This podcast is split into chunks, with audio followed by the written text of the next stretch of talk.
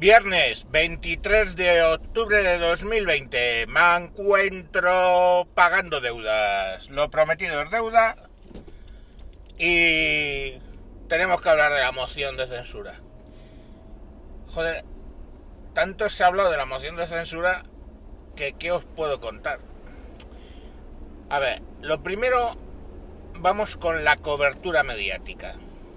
Oye, una moción de censura no es eh, mira que pasaba por aquí y me he encontrado este boli, o lo dejo aquí para objetos perdidos, no sé, no es una gilipollez que pasa por aquí. Pues, es un momento en el que al gobierno actual, al gobierno al que se le pone la moción de censura, eh, se le está evaluando.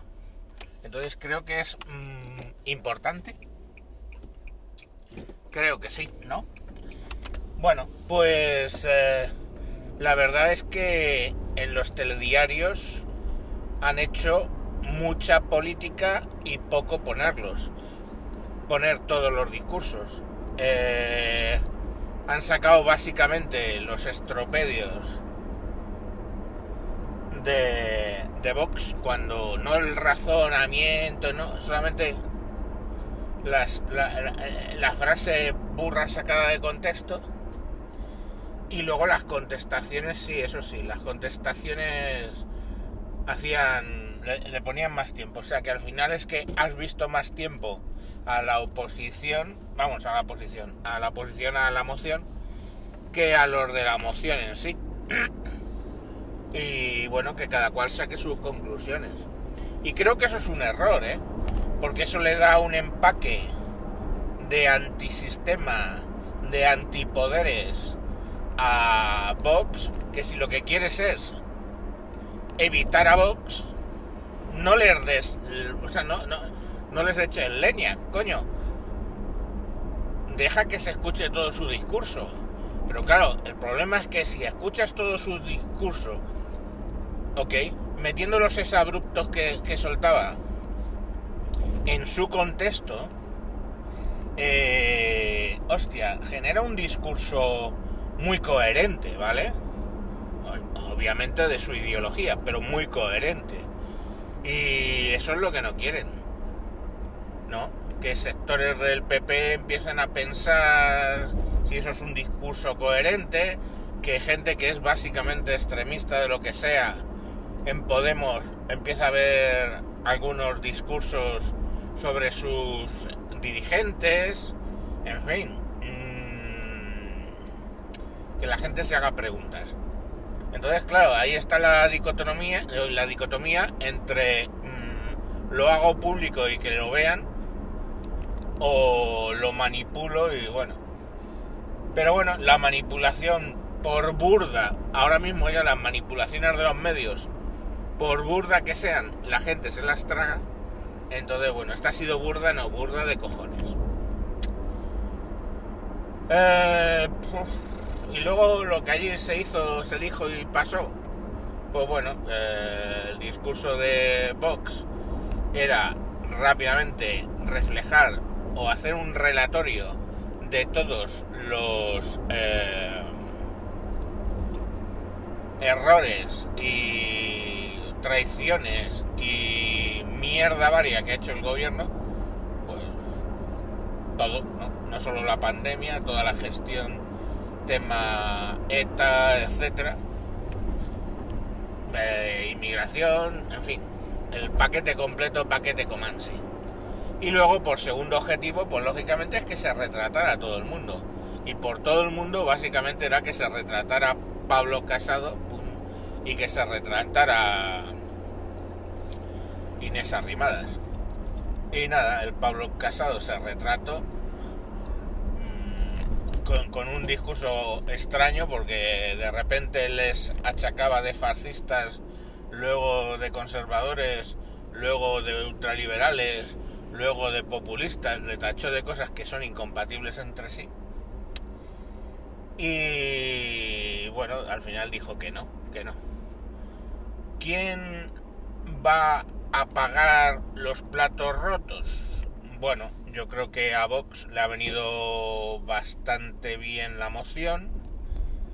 pensaba crecer en votos, eh, pero con, con, la cobertura mediática que se ha hecho, pues yo creo que hasta alguno de los propios le ha dado vergüenza ajena, claro, porque lo que sacan son los exabruptos, ya os digo. Con el que haya conseguido escuchar bien el discurso, eh, suerte con eso, eh, habrá, mm, bueno, del PP me refiero, pues probablemente haya alguna fuga de votos desde el PP a Vox. Pero bueno, luego está todo el numerito por primera vez en la historia, donde eh, varios, muchos partidos políticos se ponen de acuerdo poco menos que en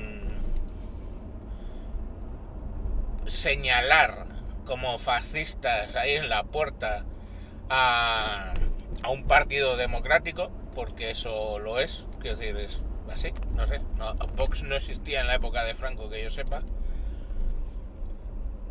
Y bueno, en general, Vox tiene un problema, ¿vale? Tiene un problema que su discurso de dirección, de la dirección del partido y de los... Es un discurso que puede ser conservador, probablemente, no, eh, no sé, un discurso, vale, populista, me, te lo compro. Pero lo que sí está claro es que en las bases tiene gente muy jodidamente oscura, ¿vale? y no les tiembla mucho la mano en echarlos. Pero joder, a ver, es que ves banderas de franquistas, ves rollo Viva Franco en sus en sus bases, ves falangistas, ves gente bastante oscura y bastante chunga. Entonces, bueno, y poco democrática, claro. Es decir, que aunque el partido pues eh, por arriba digamos es democrático y sus postulados no tienen nada en contra de la democracia todo al contrario todo lo contrario de hecho eh, no creo que haya alguien que esté defendiendo la democracia ahora mismo más que Vox. Eh, sé que es polémica esa frase pero es como lo que pienso. Pero coño es que las bases hostias joder. Es que mete raíces en unos sitios de lo más escabrosos.